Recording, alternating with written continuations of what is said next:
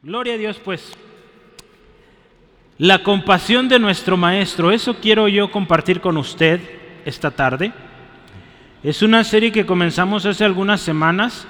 Hoy estamos llegando al episodio o historia número 3. Eh, a través del año vamos a ver muchas historias eh, sobre cómo Jesús, nuestro Maestro, eh, enseñó compasión. ¿sí? Entonces yo le animo, no se pierda ningún domingo. Eh, yo les he dicho, esta serie no va seguidita, domingo tras domingo. Hay domingos que habrá otros temas, pero volvemos a nuestra serie principal del año. ¿sí? Entonces, mire, yo quisiera empezar con una historia. Vamos a leer tres versículos principalmente. Entonces no los voy a leer todavía hasta que lleguemos con ellos. ¿Sale? Pero mire, antes de orar, en una ocasión Jesús eh, va con sus discípulos en una barca. Y mire, en esa ocasión los discípulos vieron un milagro tremendo de Jesús. ¿Sí? Dice la historia que, que ese mar o lago, el lago de Galilea, estaba muy tempestuoso, era una noche, mucho viento, mucho trueno, mucho, muy peligroso. Pero sabe, Jesús en ese, en ese momento, en esa tempestad tremenda, dice la escritura, que Jesús reprendió el viento y las olas. ¿Y qué hicieron el viento y las olas? Se calmaron. Dice la historia, cesaron, se hizo grande bonanza o tranquilidad. Los discípulos vieron eso. ¿Cuántos de ustedes les hubiera gustado estar ahí? Ver que Jesús hace el milagro y todo, silencio. Gloria a Dios. Mire, pero en ese milagro tan poderoso, los discípulos hicieron esta pregunta. ¿Quién es este? Que aún los vientos, ¿verdad? Que los mares lo obedecen, ¿sí? ¿Quién es este que aún los vientos y el agua lo obedecen? Él las manda y le obedecen. ¿Quién es este? Mire, los discípulos todavía no conocían muy bien a Jesús. ¿Verdad? Usted y yo sí sabemos quién es ese Jesús el rey de reyes, el señor de señores. ¿Sí? Pero mire, a lo que quiero llegar con esta historia es que Dios, hermanos, tiene control de la historia. ¿Sí? Y Dios sabe cómo organizar los eventos, aún en tu propia historia, para que tú comprendas, conozcas a Dios y lo conozcas tal como Él es.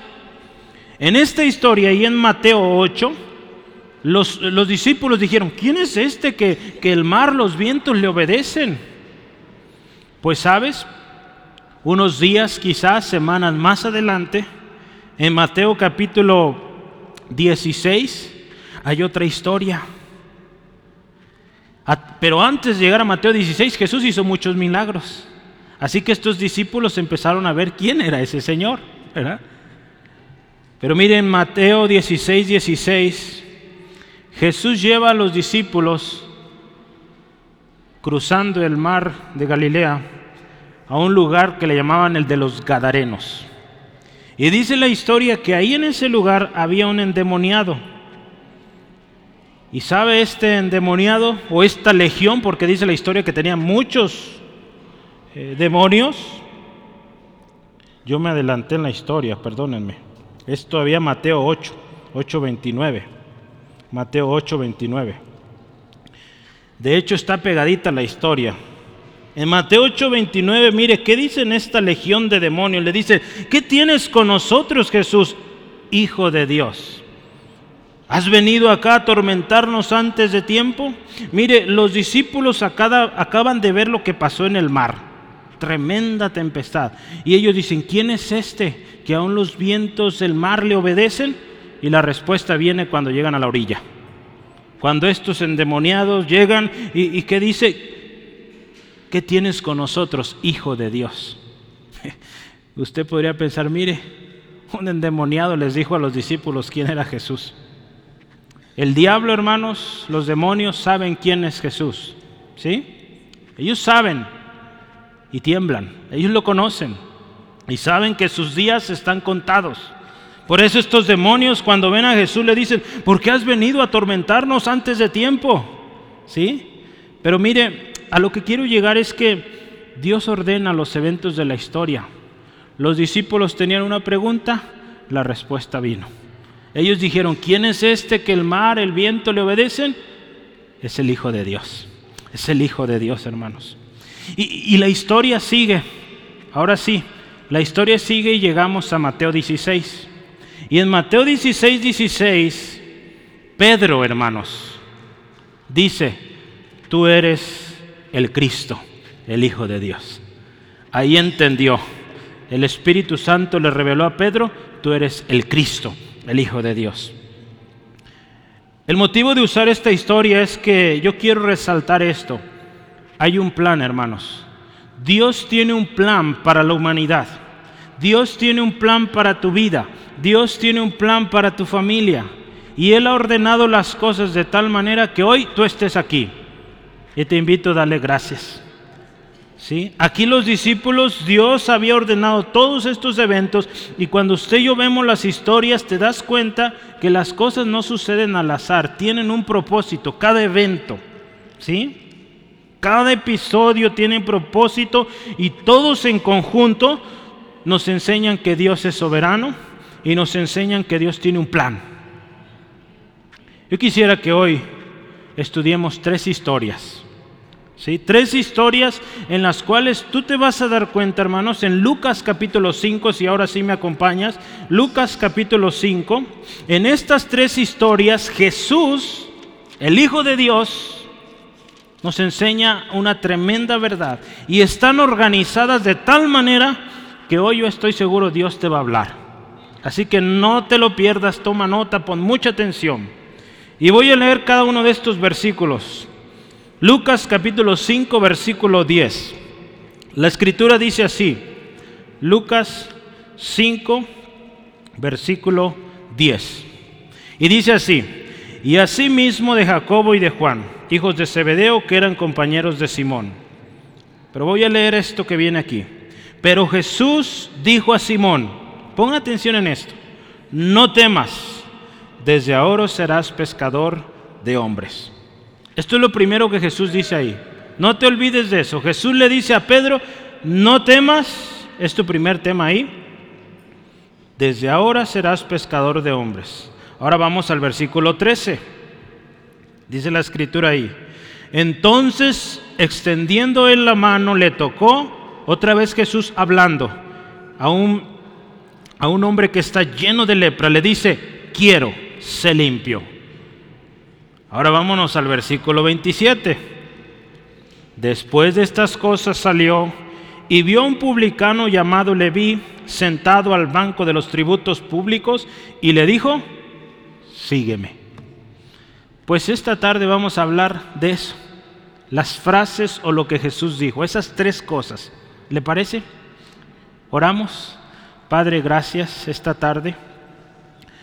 Queremos tu dirección, Espíritu Santo. Ayúdanos. Queremos entender el propósito que tú tienes al habernos puesto estas historias hoy en este día. Señor, tú conoces cada uno de los que hemos venido hoy aquí. Te pido Dios que tu Espíritu Santo revele el propósito, revele el motivo y Señor, que hoy cada uno de los que atendimos no salgamos como entramos, sino salgamos con el mensaje del Evangelio en nuestros corazones. Cristo Jesús como nuestro Señor, tu palabra como nuestra guía y Señor, tú como nuestro Padre. Señor, obra en cada corazón hoy. Espíritu Santo, tu guía. En el nombre de Jesús. Amén. Yo quisiera empezar con esto primero, y es que Jesús le dice a sus discípulos, y en particular se dirige a Pedro, pero le dice al resto y hoy nos dice a nosotros, no temas, desde ahora te haré o serás pescador de hombres. Mire, si vemos la historia en capítulo 5, el subtema que usted ve va a decir algo como la pesca milagrosa, si dice algo así en su Biblia, al inicio del capítulo 5. Sí, ¿verdad? Mire, la historia ahí nos dice del versículo 1 al 3, vamos a leerlos, ¿qué le parece? Aconteció que estando Jesús junto al lago de Genezaret, el gentío se agolpaba sobre él para oír la palabra de Dios. Y vio dos barcas que estaban cerca de la orilla del lago, y los pescadores, dice, habiendo descendido de ellas, lavaban sus redes. Y entrando en una de aquellas barcas, la cual era de Simón, le rogó que la apartase de la tierra un poco. Y sentándose, enseñaba desde la barca a la multitud. Mire hermanos, la historia nos dice que hay mucha gente, mucha gente. O como decimos aquí en Guadalajara, bien muchos. Hay mucha gente y esa gente necesita el mensaje. Esa gente tiene necesidad. Esa gente está sufriendo. Y vienen para escuchar a Jesús. Hermanos, nuestra ciudad tiene mucha gente, millones. Necesitan el mensaje. ¿Sí? Y mire, la escritura dice ahí en Hechos 18:10 que Él tiene mucho pueblo en esta ciudad. Yo cuando leía esta historia y veía que había mucha gente queriendo escuchar a Jesús, yo digo, Señor, Guadalajara tiene millones de habitantes. Alguien búsqueme si me ayudan con su celular súper rápido. ¿Cuántos habitantes tiene Guadalajara? Hermanos, Guadalajara tiene muchísima gente que necesita de Cristo. Y Dios nos dice, yo tengo mucho pueblo en esa ciudad. No temas. Van a ser algunos millones. La zona metropolitana. ¿Cuántos?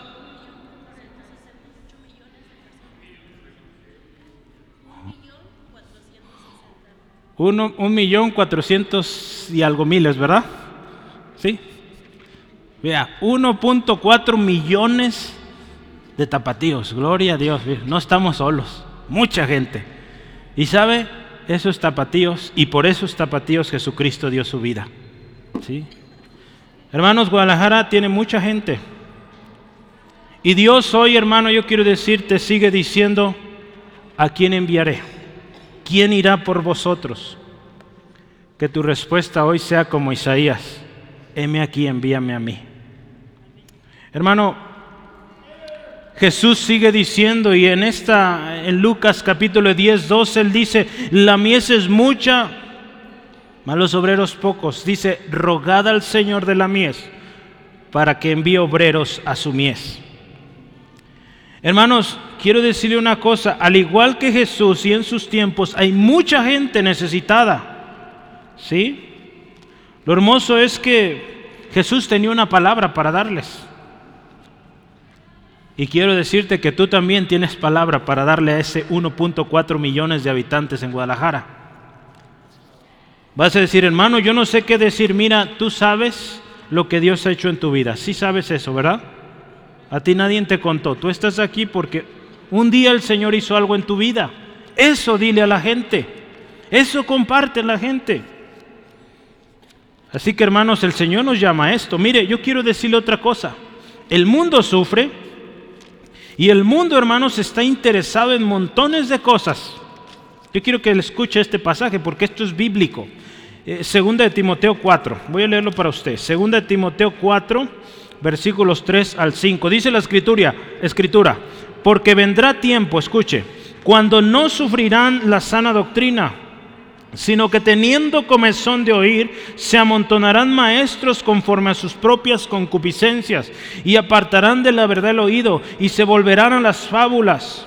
Pero escucha esto, hermano. Tú, pero tú sé sobrio en todo, soporta las aflicciones, haz obra de evangelista, cumple tu ministerio. La escritura nos está diciendo, hermanos, que en los últimos días vendrán tiempos donde dice, la gente va a estar interesada en oír cosas nuevas. Va a haber montones de maestros enseñando tanto se les ocurre fuera de este libro. Hermano, tú y yo tenemos la verdad la palabra de Dios. ¿Qué nos dice la escritura ahí? Tú cumple tu ministerio, haz obra de evangelista. Hermano, pensemos en el ejemplo de Jesús. Vamos otra vez a la historia. Jesús vio dos barcas. ¿Sí? Él está cerca de, de, de un lago. Él ve dos barcas en la orilla. Dice que pide, se le permita subir a una de ellas Jesús se sienta y desde la barca empieza a enseñar a la gente. Usted podría decir, este evento nada tiene que ver con la historia. Pues resulta que Dios tiene un orden. ¿Te acuerdas que hace ratito hablé de otra historia? ¿Cómo los eventos de la Biblia están en un orden perfecto? Pues el hecho de que Jesús se sube a esta barca es porque Jesús tiene un propósito. El dueño de esa barca es Simón, después conocido como Pedro. ¿sí? Entonces vamos a poner atención. ¿Qué, qué, va a hacer Jesús con este hombre? ¿Sí? Se va a convertir en uno de sus discípulos. Pero mire, Jesús aprovecha la oportunidad, ve esas dos barcas y se sube a la de Pedro. Porque Dios quiere hacer algo en Pedro y Dios va a hacer algo a través de este hombre. Si continuamos en la historia, mire, a partir del versículo 4, la historia nos dice, cuando terminó Jesús de hablar, dice, Jesús le dice a, a Simón Pedro, boga mar adentro y echa vuestras redes para pescar. Lo primero que hace Pedro o que le toca recibir a Pedro de Jesús es una instrucción. Le dice, Pedro, ve al mar y echa las redes. ¿Cómo ve?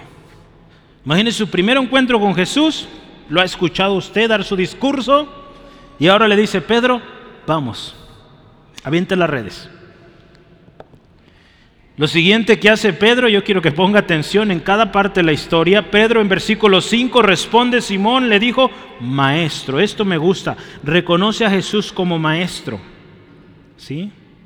Pero él tiene algunas dudas, hermanos. Quizá Pedro se siente cansado porque mire qué dice Señor, eh, maestro, perdón, dice, toda la noche hemos estado trabajando y nada hemos pescado. Mire, Pedro quizá, podía yo pensar, está cansado, está decepcionado porque ese trabajo fue en vano, no se pescó nada, hubo un fracaso. Pero Pedro dice, más en tu palabra, más en tu palabra echaré la red. Yo quiero que se acuerde por un momento, ¿te acuerdas de un centurión que creyó también en la palabra de Cristo? Ese centurión un día tenía un siervo muy enfermo. ¿Y sabe qué dijo este Señor? Yo no soy digno de que vayas a mi casa. Solamente di tu palabra y mi siervo sanará. Hermano, hermana, yo te he animado mucho a través de estos años y seguiré haciéndolo. Cree lo que Dios dice en este libro. Su palabra. Si Dios dice que Él sana, Él sana. ¿Sí? Si Dios dice que Él liberta, que Él salva, que Él ¿Vas a salvar a tu familia? Créenlo. Y cada vez que ora, que usted ore, dígale, Señor, tu palabra dice, yo lo creo y es verdad. Él lo va a hacer. El problema es que a veces dejamos de creer, hermanos. Tomamos decisiones, nos equivocamos. Entonces hay que seguir creyendo la palabra. Pedro, hermanos, reconoció al maestro y le dice, Señor, no he pescado nada, pero pero, esos peros aquí fue bueno, en tu nombre, en tu palabra lo vamos a hacer, ¿sí? Pedro obedeció al maestro y ¿sabes qué pasó? Fue testigo del milagro. Dice una cantidad tremenda de peces, su red se rompía y dice, tuvieron que llamar a los otros, hey, vengan, porque la cosa aquí está tremenda, hay mucho que, que, echar a las barcas. Hermano, después de este milagro, dice la historia ahí en el versículo 8, que Jesús se humilla delante de, de Jesús. Sí, Pedro le dice al Señor, mira, apártate de mí, soy hombre pecador. Hermanos, vea cómo la reacción de este hombre ante el milagro. Él reconoce quién es. Él reconoce que, que es pecador. Que si bien ha escuchado al maestro, ha estado cerca de él, pero él ahora reconoce, soy pecador. Hermano, hermana, amigo, amiga, todos debemos llegar a ese momento que reconocemos que somos pecadores, que somos incapaces, que no podemos. ¿Sí? En, en, un momento de la historia, en capítulo 6 de Isaías, Isaías es un profeta y este hombre vio una, una visión tremenda de Dios. Y cuando él ve esta visión de Dios, ¿sabes qué, qué dice él? Escucha esto, esto dijo Isaías.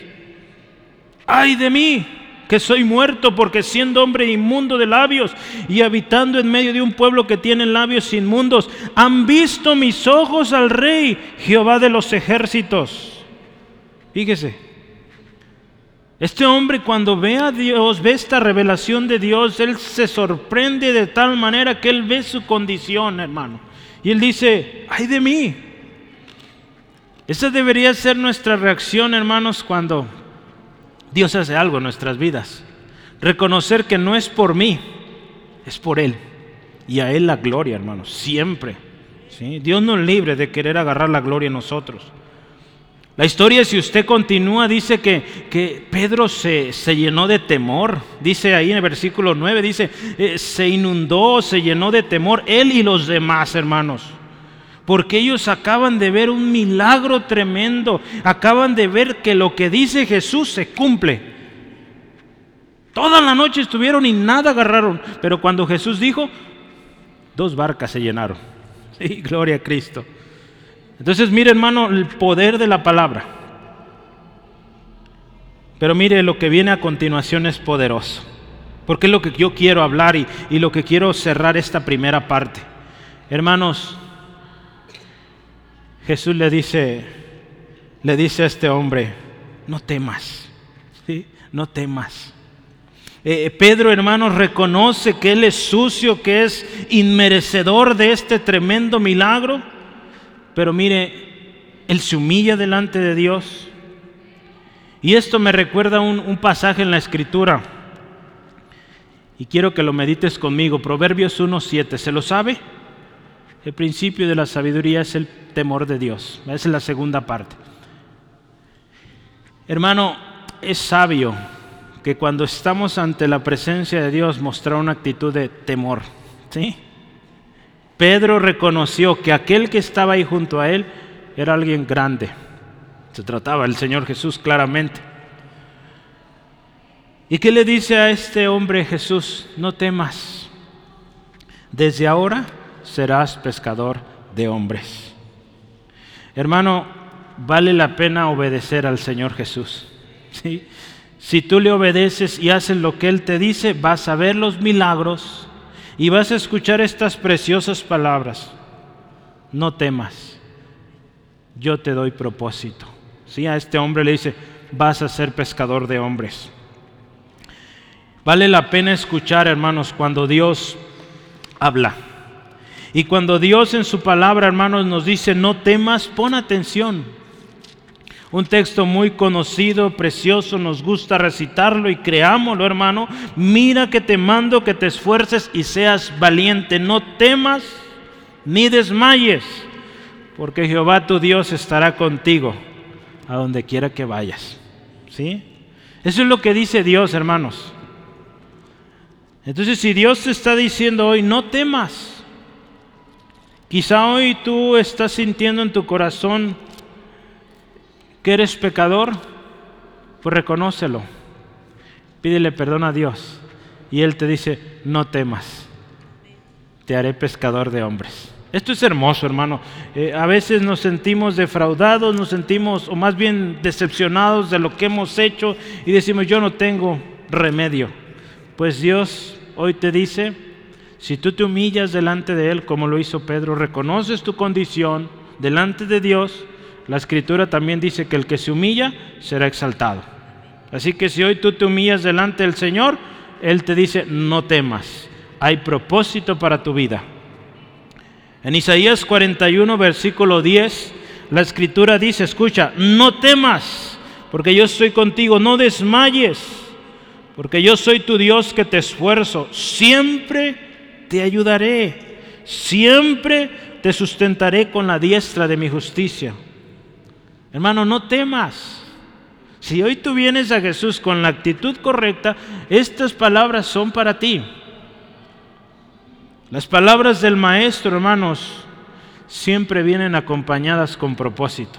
A este hombre le dice, no temas, te voy a hacer pescador de hombres. ¿Sí? Esto es hermoso, hermanos.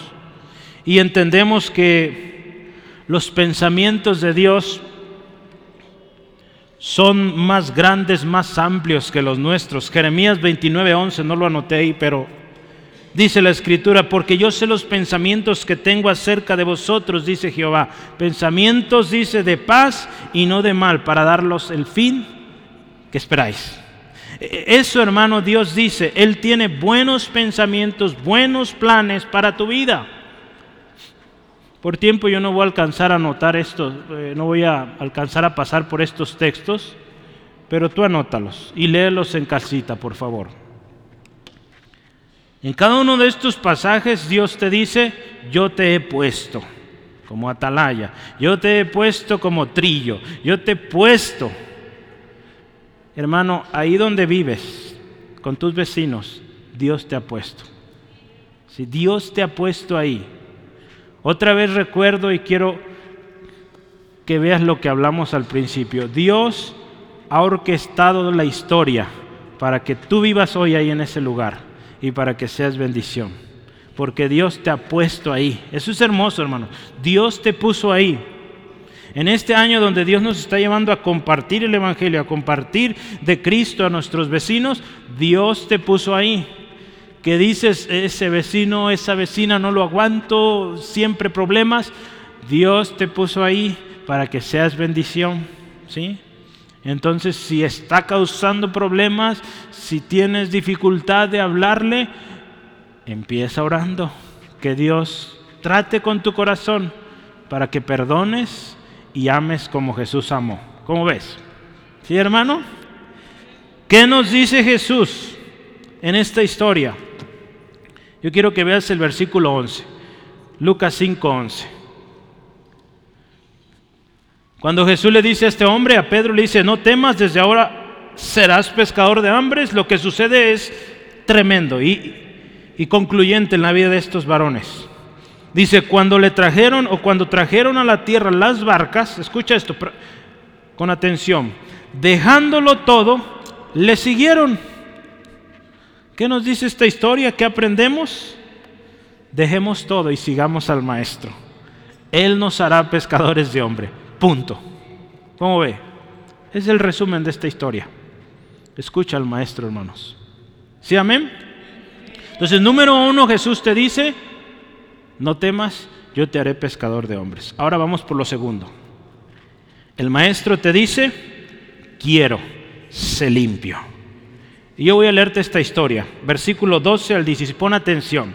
Sucedió que estando él en una de las ciudades, se presentó un hombre lleno de lepra, el cual dice, viendo a Jesús, se postró, vea otra actitud aquí, se postró con el rostro en la tierra y le rogó diciendo, Señor, si quieres, puedes limpiarme. Entonces extendiendo él la mano, le tocó diciendo, quiero, sé limpio. Y al instante la lepra se fue de él y él le mandó que no le dijese a nadie, sino ve, le dijo, muéstrate al sacerdote y ofrece por tu purificación según mandó Moisés para testimonio a ellos.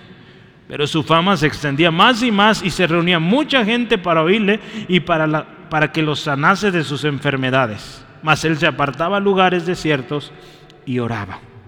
Otra vez, hermanos, otra historia. Yo quiero hablar del leproso.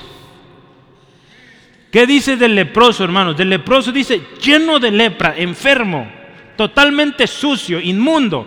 E, en la historia del pueblo de Israel, hermanos, alguien que estaba enfermo de lepra, dice ahí la historia, tenía que gritar, inmundo, inmundo, para que la gente a su alrededor corriera o se apartara. Porque esa enfermedad era contagiosa, es contagiosa. Ya hoy por las medicinas y todo lo que ha avanzado, ya no es muy común la lepra.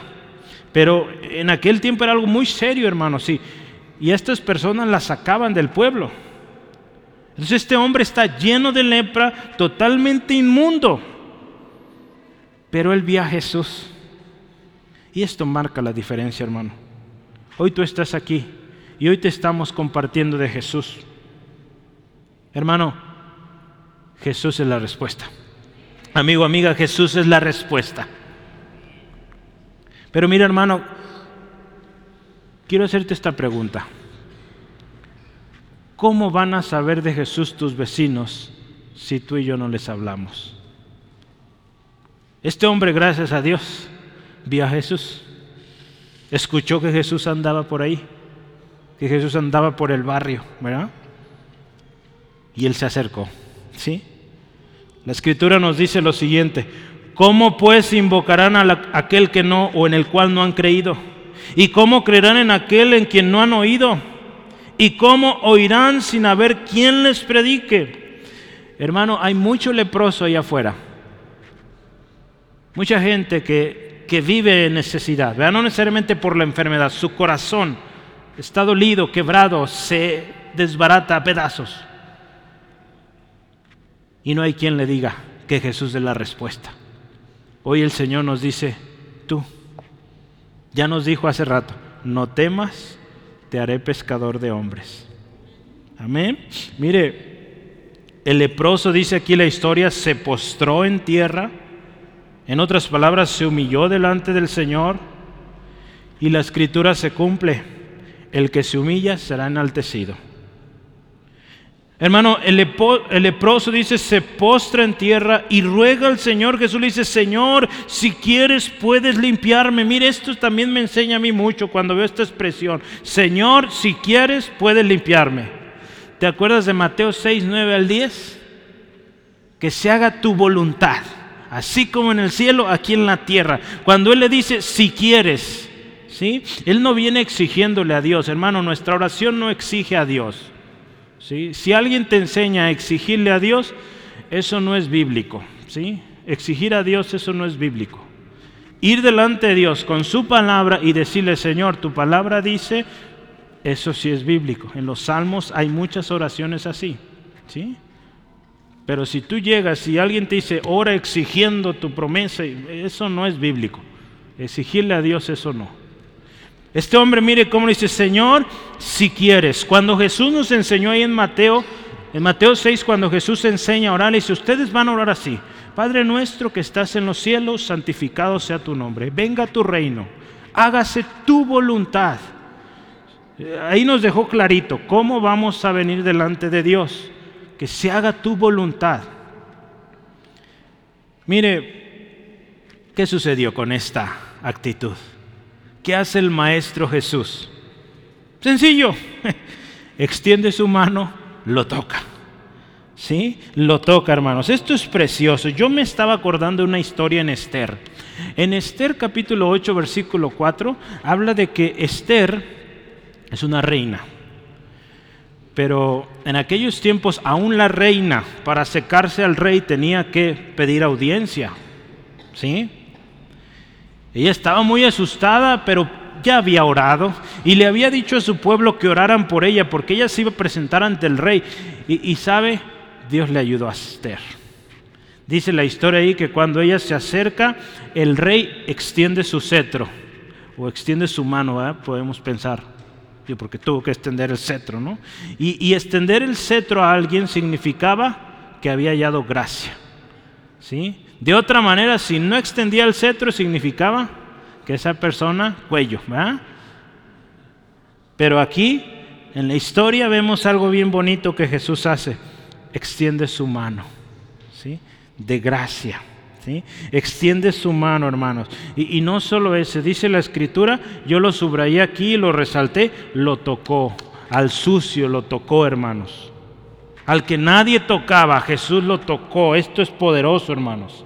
¿Y qué le dice? Quiero, se limpio. Yo no sé cómo te sientas hoy, hermano, pero eso es lo que hace Jesús. Él te toca y te dice, se limpio. Esto es hermoso, hermano. No sé cómo te sientas hoy, pero Jesús quiere y Él te dice, se limpio. Mira, Jesús toca lo inmundo y le dice, quiero, quiero limpiarlo, sé limpio. Si yo vuelvo a la historia de Isaías, Isaías también experimentó esto, hermanos. ¿Te acuerdas hace rato cité este pasaje? Isaías ve una revelación de Dios tremenda, el Dios santo, santo, santo, y dice, soy inmundo de labios, vivo entre gente inmunda, gente pecadora, y, él ve aquello tremendo, y ¿qué le dice o qué sucede aquí en esta historia? Escucha, Dice que voló hacia él uno de los serafines, teniendo en su mano un carbón encendido, tomado del altar, con unas tenazas, tocando, dice, con él sobre mi boca y dijo, he aquí que esto tocó tus labios y es quitada tu culpa y limpio tu pecado. Vean qué hermoso, hermanos. Hermanos, es algo especial. Después de este toque divino, hermanos, Isaías pudo decir las palabras, heme aquí, ¿sí? Heme aquí, yo iré. Sí, todavía no llegamos ahí. Hermanos, la escritura es clara y precisa. Jesús quiere, Él te puede limpiar. Si hoy tú te sientes muy sucio, que no vales, que es imposible, ve esta historia, un leproso destinado a morirse en el exilio. Jesús lo tocó y le dijo, se limpio. Por más sucio que te sientas, Jesús te toca y te limpia completo. Ese es Jesús, al cual amamos y al cual servimos y al cual yo te animo, hermano, enamórate más de Él, conócelo. Ahora voy a empezar a hablar de algo. ¿Cómo conectamos estas historias? Porque Jesús tiene un propósito en estas historias. ¿Sí? Dios tiene un propósito para ti, hermano.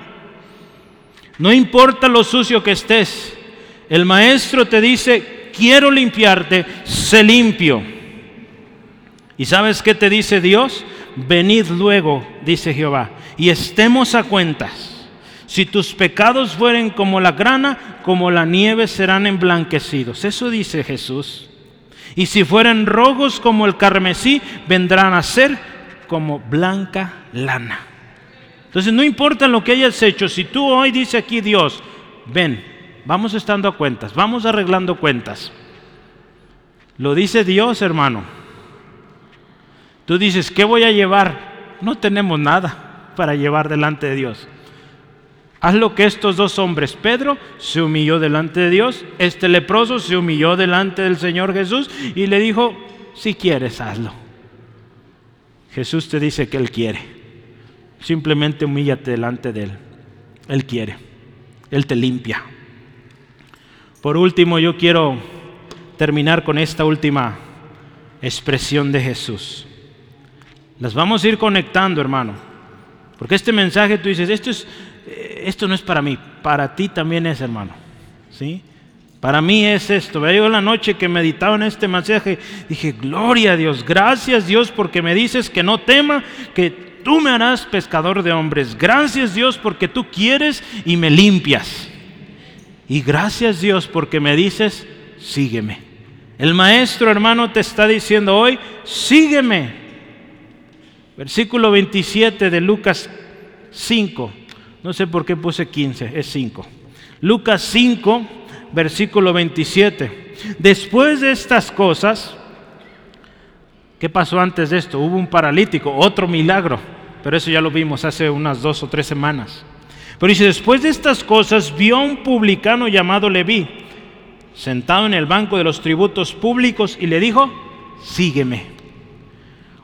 Hoy, hermano, hermana, Jesús te está viendo. Amigo, amiga, Jesús te ve hoy y te dice, sígueme. ¿Qué vas a responder? El maestro te está diciendo, sígueme. Algo bien bonito, Leví, este hombre. La historia de Leví es que es un publicano. Los publicanos, hermanos, eran los encargados de recoger los impuestos. ¿Sí? Eh, el imperio romano era el que gobernaba en ese tiempo. Entonces, el imperio romano, una muy buena estrategia, por cierto, eh, buscaban gente del mismo pueblo o de la misma nación y a ellos le encargaban, tú vas a recolectar los impuestos, ¿sí? Entonces la gente va a ir contigo y te va a llevar el dinero de sus impuestos y tú no los vas a reportar, ¿sí? Digo, astutos estos hombres. Pues Leví era uno de estos. Trabajaba para el imperio romano. Dice la historia que Leví estaba sentado en el banco de los tributos.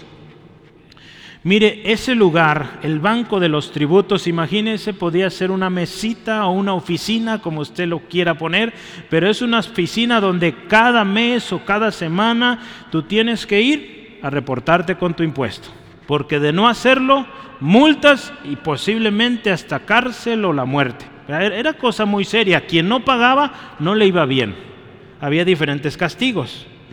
Pero mire, y Leví era uno de esos, los que cobraba. Entonces, mire, Leví era una persona que todo el mundo odiaba, nadie lo quería.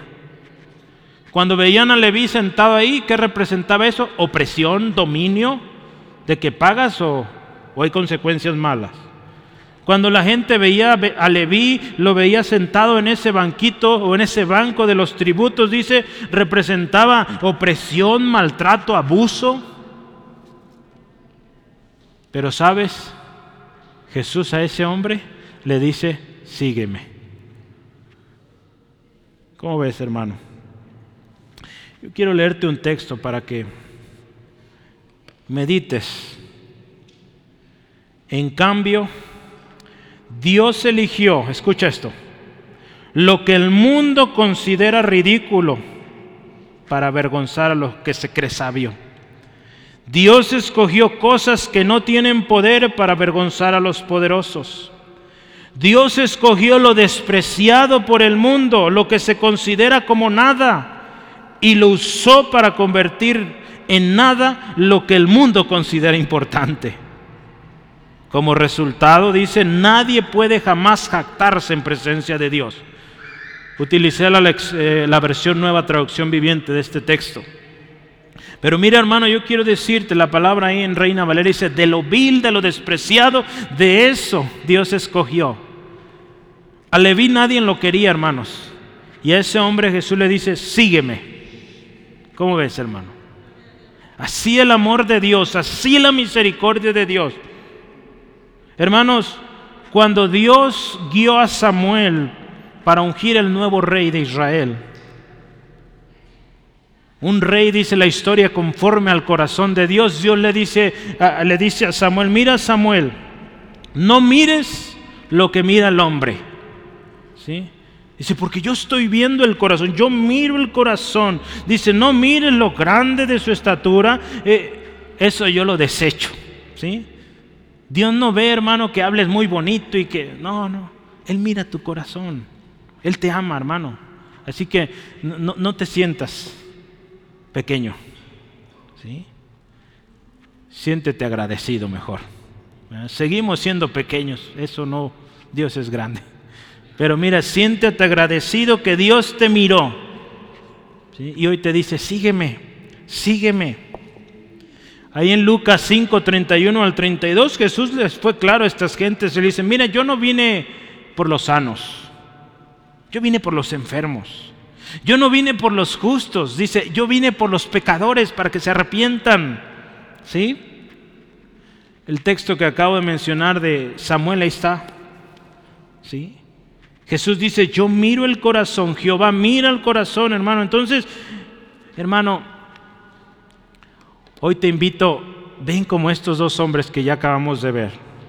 Número uno, Pedro se humilló delante del Señor Jesús y Jesús les dice, le dice, no temas te voy a hacer pescador de hombre, de hombres. El segundo, el leproso, se humilla, pone rostro en el suelo y dice, Señor, si quieres, límpiame. Jesús le dice, quiero, se limpio. Jeremías también, hermanos, nos recuerda algo bien precioso de nuestro Dios. Mira, Jesús, perdón, Jeremías, él escribió esto. Jehová se manifestó a mí hace ya mucho tiempo diciendo, con amor eterno te he amado, por tanto te prolongué mi misericordia. Ese es el amor de Dios para ti, hermano, hermana, amigo, amiga. Dios te ama con amor eterno y ha extendido su misericordia. Hoy Dios te dice otra vez, ven, estemos a cuentas. ¿Sí? Entonces, hermanos, es claro, mira, seguir a Cristo tiene un precio. Mm, no, no es eh, no es cualquier cosa, es un compromiso. ¿sí? Porque cuando tú y yo venimos a Jesús le decimos, Jesús, sé mi Señor. Entonces, eh, decirle a Jesús sea tu Señor significa que Él, Él gobierna, ¿sí? Él es el Rey, el Señor de tu vida. Pero mira, Él nos llama a todos. Hay un texto que nos gusta citar y es que, he aquí yo estoy a la puerta y llamo, ¿verdad? Si alguno abre la puerta, dice, yo entraré y cenaré con Él. Lo usamos en las campañas evangelísticas, pero si te das cuenta, este mensaje fue escrito a una iglesia, no necesariamente a los inconversos. Aplica también, pero era para una iglesia. Entonces a ti hermano, a mí, Dios hoy también nos está llamando a un compromiso. Él está llamando a la puerta de tu corazón para que te metas en serio, que permitas que Jesús entre a tu vida. Y si Él entra a tu vida, dice aquí, yo cenaré con Él. ¿Qué significa cenar con alguien? Significa de una relación, de una amistad. El Señor Jesús quiere eso contigo, hermano, hermana, amigo, amiga. Él quiere vivir contigo. Él quiere caminar contigo. Pero tú tienes que abrir la puerta. La palabra dice que Él está tocando a la puerta de tu corazón. Porque si tú le abres la puerta, Él entra. Si Él no te va a obligar. Él no obliga a nadie, hermano. Él no te va a obligar. Y si tú le abres la puerta, mira en versículo 21 de Apocalipsis, eh, capítulo 3, dice, al que venciere, le daré que se siente conmigo en mi trono, así como yo he vencido. Y, dice, y me he sentado con mi Padre en su trono. Qué hermoso, hermano. Así que mira, Jesús te está llamando para que le sigas. Tiene un costo. Tienes que decidir, seguir y obedecer lo que Él te dice. Pero Él te da una promesa. Si tú lo haces así, si tú obedeces, vamos a llevar las cosas juntos, dice Jesús. Yo entro, ceno contigo. Y al final de la historia, al final de tus días, vas a estar conmigo, en la presencia de mi Padre. ¿Cuántos quieren estar ahí? Yo quiero estar ahí. Jesús hoy te está llamando, tocando en la puerta de tu corazón. ¿Cuál será tu respuesta? Cuando el maestro le dijo, sígueme a Leví, Leví hizo lo mismo que los otros. Dejó todo, se levantó y siguió al maestro. Hermanos, en Lucas capítulo 18 nos habla de la historia de un rico que Jesús también le dijo qué hacer, pero este rico no quiso dejarlo todo. ¿Y qué pasó? Se fue, lo perdió todo. ¿sí? Porque este hombre era muy rico y no quería dejar el dinero se perdió de la gran bendición de haber seguido al maestro. Le vi, hermanos, el que cobraba impuestos, que vaya, yo creo que también él agarraba para él, ¿verdad? Porque si bien Leví es un nombre eh, hebreo de, los judíos, pero era considerado como traidor, ¿verdad? Leví, sí, porque pues trabajaba para el enemigo, imagínense, era considerado un traidor. Entonces quizá este hombre hasta con venganza él también agarraba de más, ¿verdad? Pero mire, cuando el maestro le dice, sígueme, dice él, deja eso, se levanta y sigue al maestro. Leví se levantó, hermano. Leví se levantó, atiende al llamado. E, en Juan 1.12, ¿qué nos dice? A todos los que le recibieron, a los que creen en su nombre, les dio el derecho de ser hijos de Dios. Entonces, hermano, Dios hoy te está hablando. Y hoy el Señor Jesús, el Maestro, te está llamando. Sígueme. Deja todo. Levántate, atiende al llamado, recibe al Señor. Y hermano, Él te da, dice aquí la Escritura, el derecho de ser hijo de Dios. Mira, Leví obedeció y siguió al Maestro.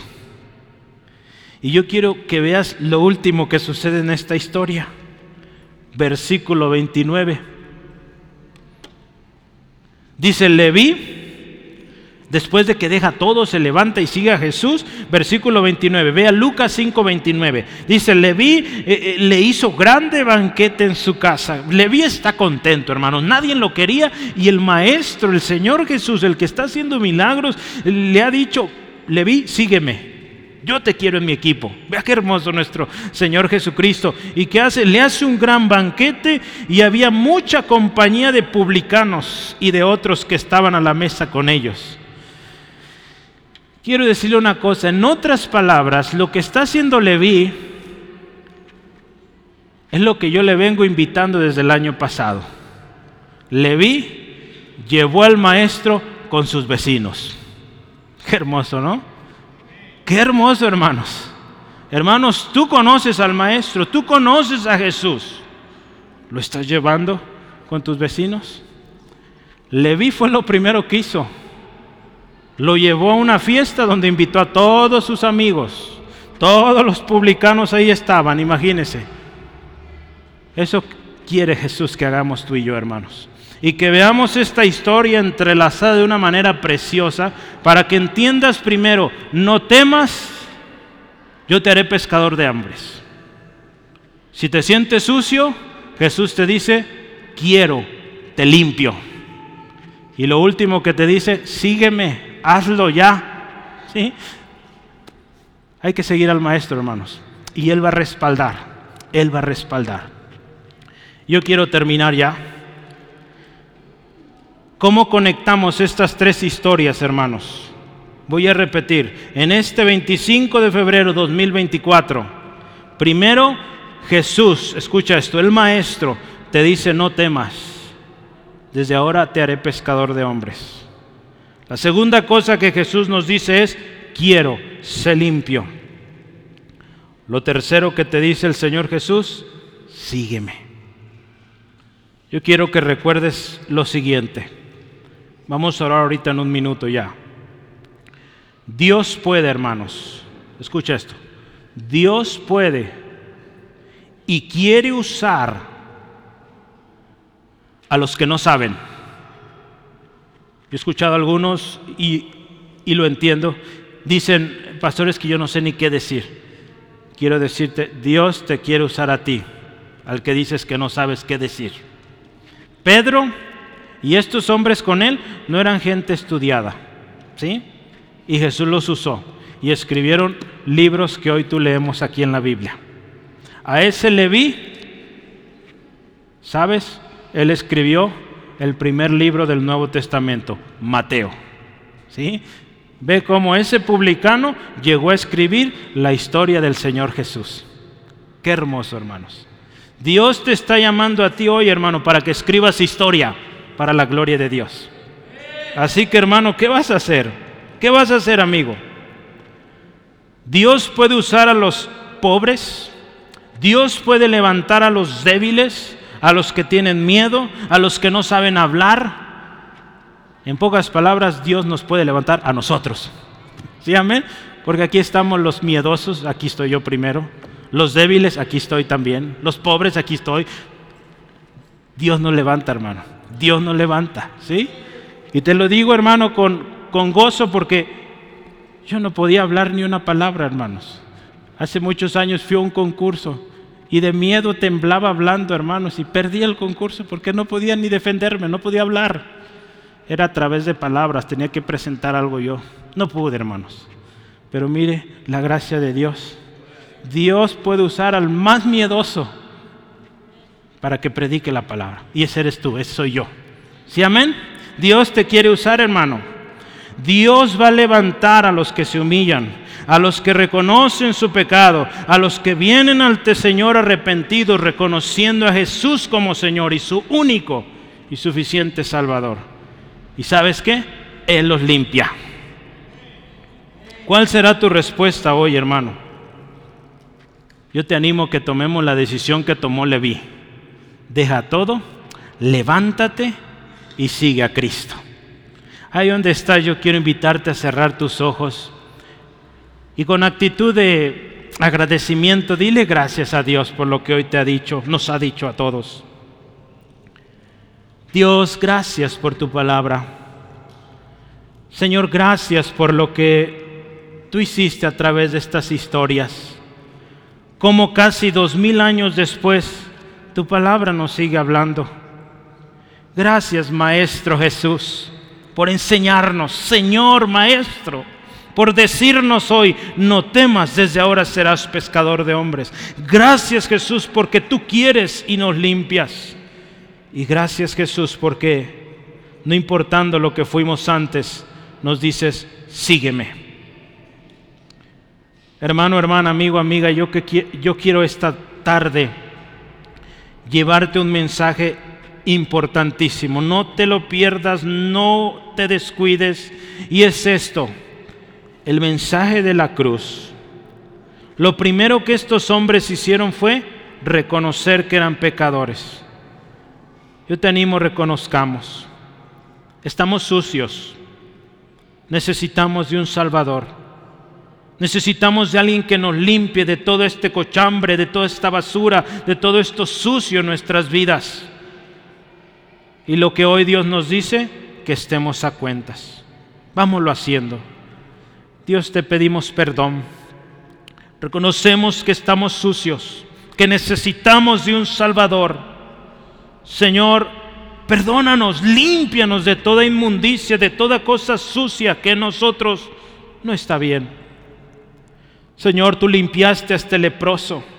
Y en tu palabra dices que si nuestros pecados fueran tan sucios como la grana, serían emblanquecidos, preciosos. Señor, seríamos limpiados nuestras vestiduras. Hoy queremos, Dios, y pedimos, límpianos, Dios.